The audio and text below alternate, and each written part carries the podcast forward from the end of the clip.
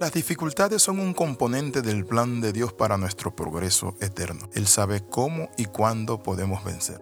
Ellas llegan a nuestra vida y no avisan. Simplemente el problema, la crisis, la situación está allí. ¿Cuál debe ser nuestra actitud? Bienvenido a este devocional titulado De amargo a dulce. En Éxodo capítulo 15, versículo el 23 al 25, la Biblia nos narra un pasaje en la historia del pueblo de Israel cuando salió al desierto. Y llegaron a Mara y no pudieron beber las aguas de Mara porque eran amargas. Por eso le pusieron el nombre de Mara.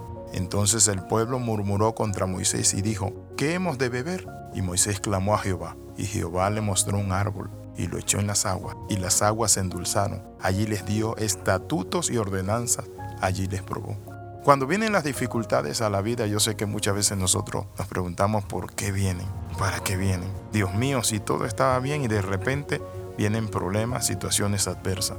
Y es allí donde muchas veces nosotros podemos confundirnos y podemos desanimarnos. Pero hoy te quiero compartir y decirte, levántate de donde estás. Porque cuando vienen las dificultades a la vida de la persona, nos humillan, nos están llevando a refinarnos, pero también nos enseñan y por último nos bendicen, convirtiéndose en potentes instrumentos en las manos de Dios para convertirnos en mejores personas. La palabra de Dios nos enseña en Éxodo 15:25, y Moisés clamó a Jehová y Jehová le mostró un árbol y lo echó en las aguas y las aguas se endulzaron. Podemos ver entonces que Dios permite la adversidad para beneficio nuestro. Cuando Moisés echa ese pedazo de vara, de árbol, de rama, no sé, lo tiró allí al agua, la Biblia dice que se endulzaron las aguas. Cualquier situación que venga a tu vida, que te esté amenazando, que venga para golpearte, no debes verla como que es algo que viene a destruirte la Biblia nos dice que a los que amamos a Dios todas las cosas nos ayudan a bien. Cuando las personas no entienden que Dios está en el proceso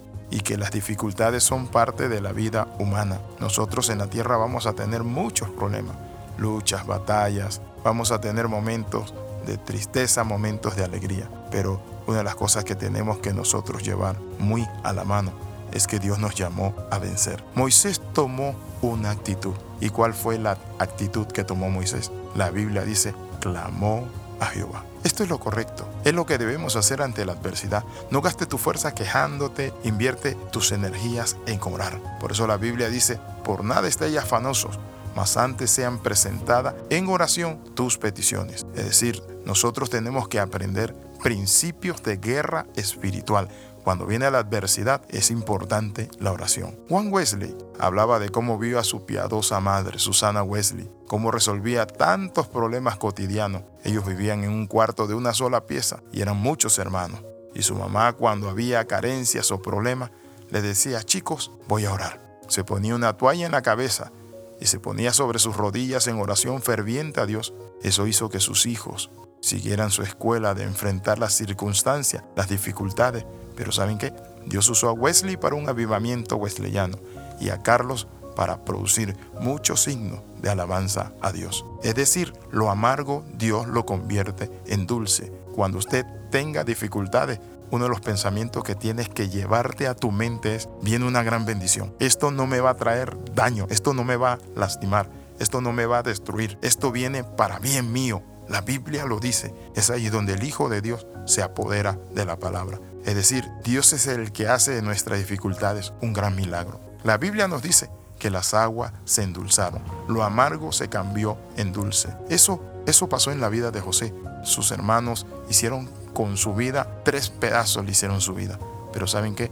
La Biblia dice que José alcanzó y logró un sueño que tuvo por mucho tiempo. El Señor tiene el poder para cambiar el sabor amargo por un dulce sabor, acción que nos recuerda que el Señor puede cambiar los sabores amargos en nuestra vida. Con cierta frecuencia lo amargo de la vida esconde sabores dulces que solo se conocen y se experimentan cuando buscamos a Dios y encontramos en Él la respuesta de su soberana voluntad. Entonces es muy importante tener en cuenta que aquí la Biblia nos dice y allí les probó. Dios nos prueba. Y cuando eso ocurre, ¿cómo respondemos ante las circunstancias difíciles de la vida? Podemos ver que Dios allí les probó. Dios prueba lo que hay en nuestro corazón, pero también encontramos algo precioso. La palabra del Señor dice que allí le dio estatutos y ordenanza. Es decir, las escrituras dicen en Éxodo 15, 26, y dijo, si oyerais atentamente a la voz de Jehová tu Dios, e hicieres lo recto delante de sus ojos, y dieres oído a sus mandamientos, y guardares todos sus estatutos, ninguna enfermedad de las que envié a los egipcios te enviaré a ti, porque yo soy Jehová, tu Dios, tu sanador. Dios le mostró su gloria. En los escenarios más difíciles es ahí donde Dios muestra su gloria y nos da estatuto y ordenanza.